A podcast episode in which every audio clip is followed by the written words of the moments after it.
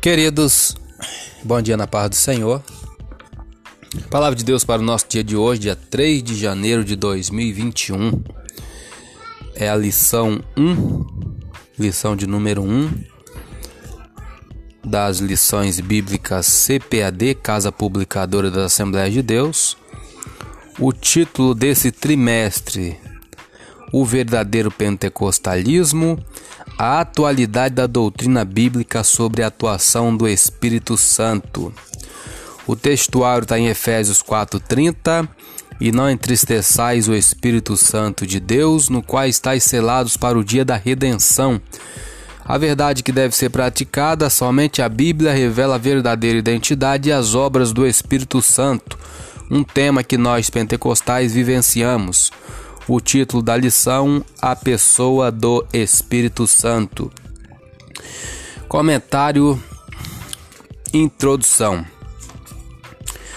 O tema do presente trimestre é o pentecostalismo no seu aspecto bíblico, teológico e prático. Os pentecostais são conhecidos por suas relações e experiências com a manifestação do Espírito de Deus mas sua característica básica é o batismo no Espírito Santo, com seus dons e manifestações, como a glossolalia, línguas, as profecias, as curas e as outras operações de maravilhas.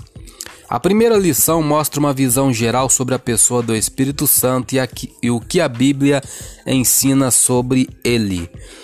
Item 1: A revelação do Espírito Santo nas Escrituras. O que os crentes precisam saber sobre o Espírito Santo? Sobre a sua divindade, a sua personalidade, os seus atributos divinos e as suas obras de acordo com a revelação bíblica. Ponto central: a Bíblia revela a verdade sobre a pessoa do Espírito Santo.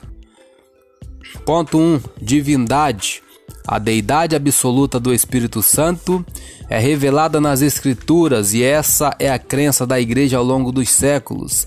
Essa verdade está clara na fórmula batismal quando o Espírito aparece como Deus igual ao Pai e ao Filho, batizando-as em nome do Pai, do Filho e do Espírito Santo, está lá em Mateus 28, 19. Não somente na fórmula trinitária, pois a Bíblia revela com clareza a divindade do Espírito. E mais, não sabeis vós que sois o templo de Deus e que o Espírito de Deus habita em vós? 1 Coríntios 3,16. O Espírito Santo é chamado de Deus, pois o apóstolo usa alternadamente os nomes Deus e Espírito Santo. Isso porque o cristão é templo de Deus, está lá em João 14, 23.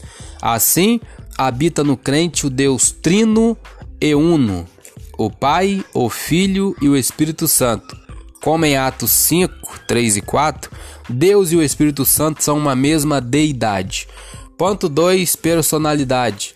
A personalidade do Espírito Santo é uma verdade bíblica. As Escrituras revelam os elementos constitutivos dessa personalidade, e os principais são o intelecto, a emoção e a vontade, entre os demais. O espírito é inteligente e raciocina. Está lá em 1 Coríntios 2, 10 e 11. Ele tem emoção e sensibilidade, pois ama e pode se entristecer. Romanos 15, 30. E é volitivo, isto é, tem vontade própria. Ele não permitiu que Paulo, com sua comitiva, se dirigisse a Bitínia. Está em Atos 16, 7. O Espírito Santo distribui os dons espirituais conforme a sua vontade mas um só e o mesmo Espírito opera todas essas coisas, repartindo particularmente a cada um como quer, 1 Coríntios 12, 11, ou distribuindo a cada um particularmente como lhe apraz. Ponto 3. Atributos divinos. A Bíblia revela todos os atributos incomunicáveis e comunicáveis, ou seja, metafísicos e naturais de Deus no Espírito Santo ele é onipotente no poder de milagres e prodígios, no poder do Espírito Santo. Romanos 15, 19. E a fonte de poder e milagres. O Espírito conhece todas as coisas, até as profundezas de Deus. 1 Coríntios 2, 10. Assim como o coração humano. Conhece as coisas do futuro, isso por ser onisciente. Ele possui o atributo da eternidade, pois é chamado de Espírito Eterno é o Criador do ser humano e do mundo e também o Salvador. A palavra de Deus apresenta de igual modo seus atributos comunicáveis: santidade, verdade, sabedoria, entre outros.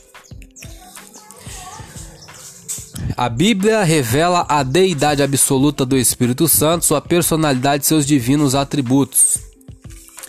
Item 2: O Espírito Santo e Jesus Cristo. Já estudamos diversas vezes sobre a Santíssima Trindade. O Senhor Jesus e o Espírito Santo são um só Deus juntamente com o Pai, visto que a Trindade é a união de três pessoas distintas, iguais em glória, poder e majestade. Ponto 1. Um, pericorese. É um termo teológico desconhecido no meio evangélico que expressa a relação intratrinitariana do Pai, do Filho e do Espírito Santo, ou seja, a habitação das pessoas da Trindade uma na outra. Cada pessoa está nas outras e cada uma se dá às duas outras. A intimidade entre o Filho e o Espírito Santo se dá nesses termos e é eterna. Jesus fala desse relacionamento desde antes que o mundo existisse, está lá em João 17,5. E em outro momento ele diz a Filipe: Não crês tu que eu estou no Pai e que o Pai está em mim? Lá em João 14,10. O Espírito está também nessa trindade. Ponto 2. Ele me glorificará. Houve época que entre nós, assembleianos, alguns questionavam a adoração ao Espírito Santo. O argumento era baseado numa interpretação equivocada das palavras de Jesus. Ele me glorificará porque há de receber o que é meu, lá em João 16, 14. Ainda hoje é comum ouvir alguém dizer que o Espírito Santo não deve ser adorado, porque é ele que glorifica a Cristo. Tal argumento é equivocado, pois o Pai glorifica também o Filho. E nem por isso se diz que o Pai não deve ser adorado. Tá lá em João 17,5. Se o Espírito é Deus, logo pode ser adorado. Do contrário, seria um Deus de segunda categoria. Isso não existe na fé cristã. Ponto 3. O efeito prático da pericorese. A verdade é que quando expressamos num culto, glória a Deus, o Filho e o Espírito são glorificados no seu louvor. Está lá em Filipenses 3,3. Da mesma maneira, quando damos glórias a Jesus, o Pai e o Espírito Santo estão sendo também glorificados. E igualmente, quando se glorifica o Espírito Santo, o Pai e o Filho são glorificados juntamente. Está em Apocalipse 5, 6 e 13. De modo que a declaração do artigo de fé 27 do Credo de Atanásio, tanto a unidade na Trindade como a Trindade na unidade deve ser adorada está fundamentado nas Escrituras.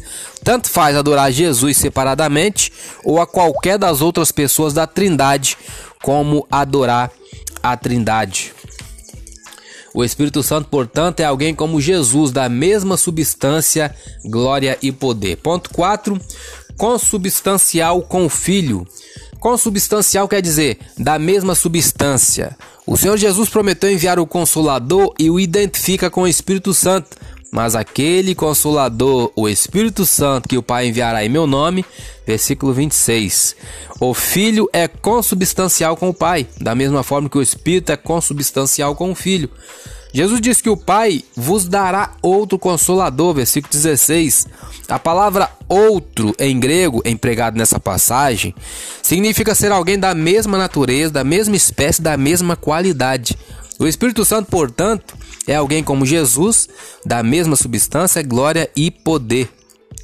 Há uma comunhão perfeita entre o Espírito Santo e Jesus Cristo, em que este é glorificado por aquele, quer dizer, o Espírito Santo é glorificado por Jesus Cristo. Item 3: O Espírito Santo age no mundo e no ser humano. A atuação do Espírito Santo não se restringe aos corações humanos, ele age sobre a criação inteira, ele atua no mundo e na igreja. Sua ação é ampla na vida humana, no passado, no presente e no futuro. Ponto 1. Um, no mundo. Sua atuação é visível a começar pela criação e preservação do planeta Terra. E o Espírito de Deus se movia sobre a face das águas, está lá em Gênesis 1, 2. A ação dele não ficou somente na ordem cósmica do universo, ele continua como mantenedor e preservador de todas as coisas criadas. Envias o teu espírito e são criados, e assim renovas a face da terra. Salmo 104, 30. A atuação do Espírito acontece também nas coisas naturais do dia a dia, nem por isso deixa de ser uma ação milagrosa como um acerto médico num diagnóstico complicado, uma aprovação no concurso concorrido, uma promoção de cargo da empresa, entre outros. Ainda teremos o ponto 2, fala no plano divino da salvação. Ponto 3, na vida humana. O Espírito Santo agindo, né? E logo depois a conclusão que queremos ler para não ficar muito extensa. Já temos 10 minutos de áudio. É, as informações sobre o Espírito Santo são abundantes. Procuramos apresentar um estudo conciso e compreensível. Os pontos principais da doutrina pentecostal são temas das lições que se seguem. É importante, por enquanto, saber que o estudo sobre o pentecostalismo é o estudo sobre o Espírito Santo. E estudar o Espírito é estudar sobre Deus e o seu relacionamento conosco em Cristo. Só lembrando, queridos, que o áudio aos domingos será um pouco extenso que nós estamos passando o que está contido na lição bíblica. E é sempre bom passar o, o todo o conteúdo. Amém? Peço, agradeço a compreensão de todos. Essa foi mais uma leitura diária de hoje. Compartilhe essa mensagem com seu grupo de amigos. Eu sou Elias Rodrigues, né? E que Deus nos abençoe. Amém.